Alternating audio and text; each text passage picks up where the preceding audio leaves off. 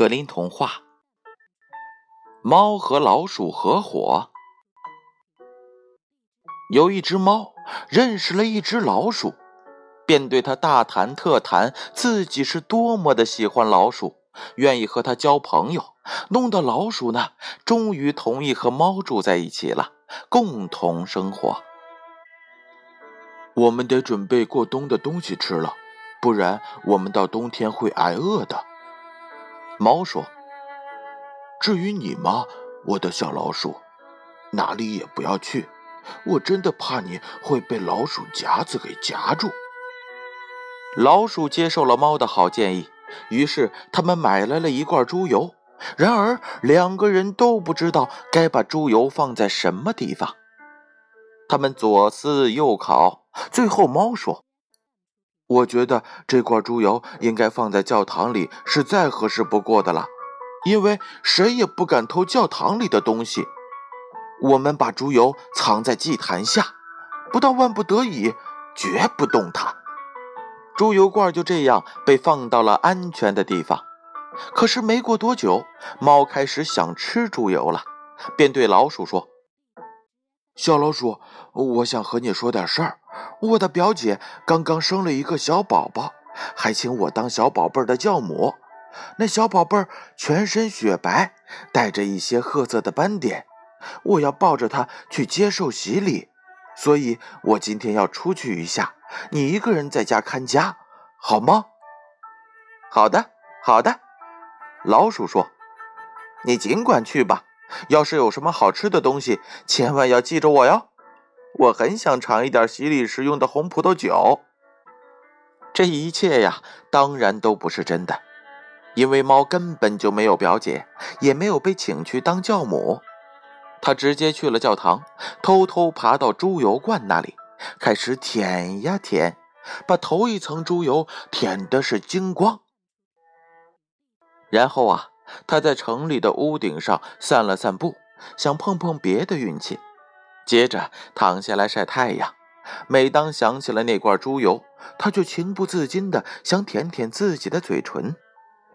哎呀！他一直等到天黑才回家。啊，你终于回来了！小老鼠说：“这一天你肯定过得很开心吧？”哦，一切顺利，一切顺利。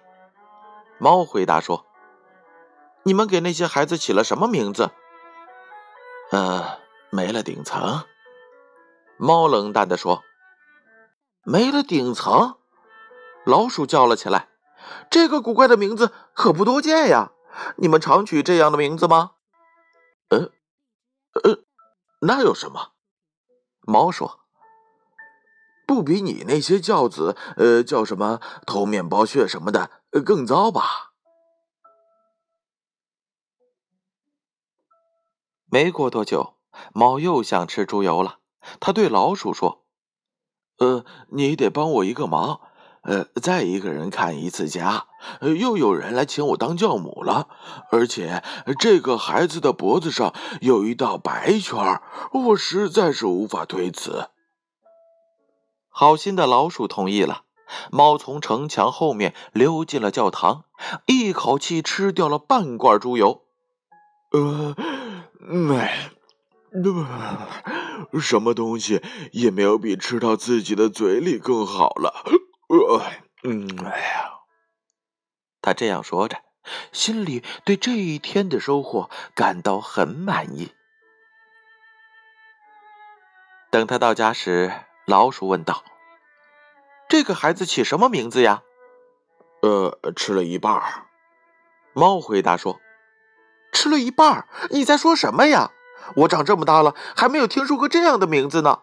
我敢打赌，就是年历上也不会有这样的名字。”不久，猫的嘴巴又开始流口水了，再想去舔一舔猪油。好事成三嘛。嘘，他是这样自言自语的。呃，又有人请我去当教母了。这个孩子除了爪子是白的，浑身都是黑黝黝的，连一根白毛都没有。呃，这是好几年才会碰上的事儿啊，你当然会同意我去的，是不是啊？没了顶层，吃了一半。老鼠回答说：“这些名字真怪，我实在弄不明白。”你白天又不出门，猫说：“整天穿着深灰色的皮袄，拖着长长的尾巴，坐在家里胡思乱想，当然弄不明白了。”趁着猫不在家，老鼠把屋子打扫了一下，把东西放的是整整齐齐。可是那只馋猫呢，把剩下的猪油吃的是干干净净。人只有把东西吃得干干净净。才能放心。他自言自语道：“他吃得饱饱的，直到了天黑，才挺着圆圆的肚子回家了。”老鼠看到了他，立刻问他：“这第三个孩子起了什么名字？”“你也不会喜欢这个名字的。”猫说：“他叫吃的精光。”吃的精光，老鼠叫了起来：“这个名字太令人费解了，我从来没有在书上见过。吃的精光，这是什么意思呀？”他摇摇头，卷起了身子，躺下睡着了。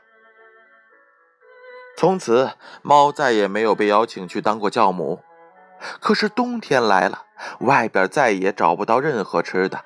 老鼠想到了他们准备的过冬东西。走吧，猫，我们去取储藏的猪油吧。我们可以美美的吃上一顿。呃，是的，猫回答说：“呃，那准会把你美的像把你那尖尖的舌头伸到窗外去喝西北风一样。”他们动身去教堂了。可他们到达之后，看到了猪油罐，倒是还在那儿，里边呢，却是空空的。天哪！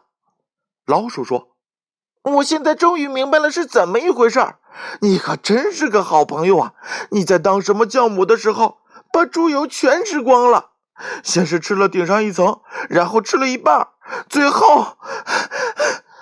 你给我住嘴！”猫嚷道：“你要是再啰嗦，我连你也吃了，吃个精光！”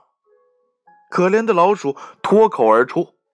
他刚把话说完，猫就扑到了他的身上，抓住他，把他吞进了肚子里。要说这世界呀，就是这样了。猫和老鼠从此结下了仇恨，也许这个故事就是猫吃老鼠的其中一个原因吧。格林童话《猫和老鼠合伙》由建勋叔叔播讲。